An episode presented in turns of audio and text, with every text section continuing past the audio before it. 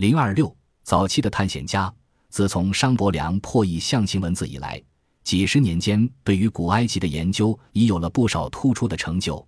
他们和下列的名字是分不开的：意大利搜集家贝尔佐尼，德国目录学家莱普西亚斯，法国古物收藏家玛丽耶特，以及英国测量、解释古物的专家佩特里。乔万尼尼蒂斯塔贝尔佐尼，一七七八年至一八二三年。被考古学家称为是自有古埃及学以来最杰出的人物之一。一八一七年十月，贝尔佐尼在底比斯附近的毕班埃尔穆鲁克山谷发现了一批古墓，其中有西索斯特里斯西帝一世的陵墓。这个山谷后来被人们称为帝王谷。半年以后，一八一八年三月二日，贝尔佐尼打开了吉萨的第二座金字塔柴夫伦墓。贝尔佐尼的初步调查带动了后来人们对金字塔的研究。贝尔佐尼于1820年回到伦敦后，在皮卡迪利大街举办了展览会，主要展品是西索斯的雪花石高棺和他的墓石模型。几年后，贝尔佐尼在前往廷巴克图探险途中逝世。莱普西亚斯则是古埃及研究学的奠基者，他于1810年出生在德国瑙姆堡。研究过历史语言学和比较语言学。按照旅行家、博物学家亚历山大·洪堡的建议，普鲁士国王弗里德里希·威廉四世拨出了大笔款项资助埃及探险，并选中三十一岁的理查德·莱普西亚斯担任领队。埃及之行计划用三年时间，即从1843年至1845年。他们的目的是对古代文物进行编目和进一步进行更多的考察。莱普西亚斯的第一批收获是旧王国时期的几处遗迹。旧王国时期在埃及历史上是修建金字塔的重要时期之一，年代为公元前两千七百年至公元前两千二百年。莱普西亚斯发现了以前无人知晓的三十座金字塔的痕迹和残余。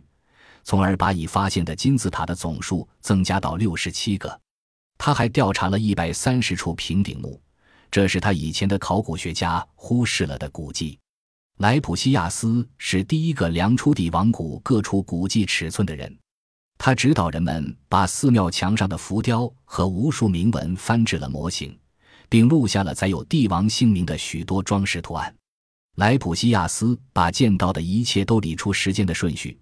把埃及历史看成一个整体，把一切古迹理解为一定的发展过程的产物，在这些方面都是前无古人的。另一个重要人物就是法国考古学家奥古斯特·玛丽耶特。玛丽耶特1821年生于布伦，他从很年轻时就开始研究古埃及学。1848年在卢浮宫做职员，被派往埃及购买纸砂草纸。他目睹了埃及古文物的惨遭劫掠。那些考古学家、旅游者、挖掘文物的人，以及一切来到埃及的人，只顾搜集文物，实际上是到处掠夺古物，而埃及人自己也在协助这种盗窃活动。考古学家雇佣的埃及工人常常把小件文物藏在衣袋里，然后卖给那些肯出钱购买的外国傻瓜。这样的任意掠夺使许多文物遭到不可弥补的损坏。玛丽耶特认识到，如不采取保护措施，埃及文物的前途是岌岌可危的。一八五八年，他才终于能够集中精力去做一件早就想做的大事。他在布拉克创建了一座埃及博物馆。不久以后，埃及总督任命他为埃及古迹办公室主任，同时主管一切出土工作。埃及博物馆于一八九一年迁到吉萨，一九零二年最后迁到开罗。埃及博物馆是一座管理中心，也是埃及学的文物总会之地。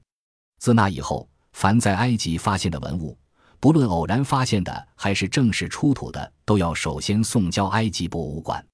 玛丽耶特尽管是外国人，却从此制止了埃及文物被人乱盗乱卖的现象，使埃及人保住了自己的财富。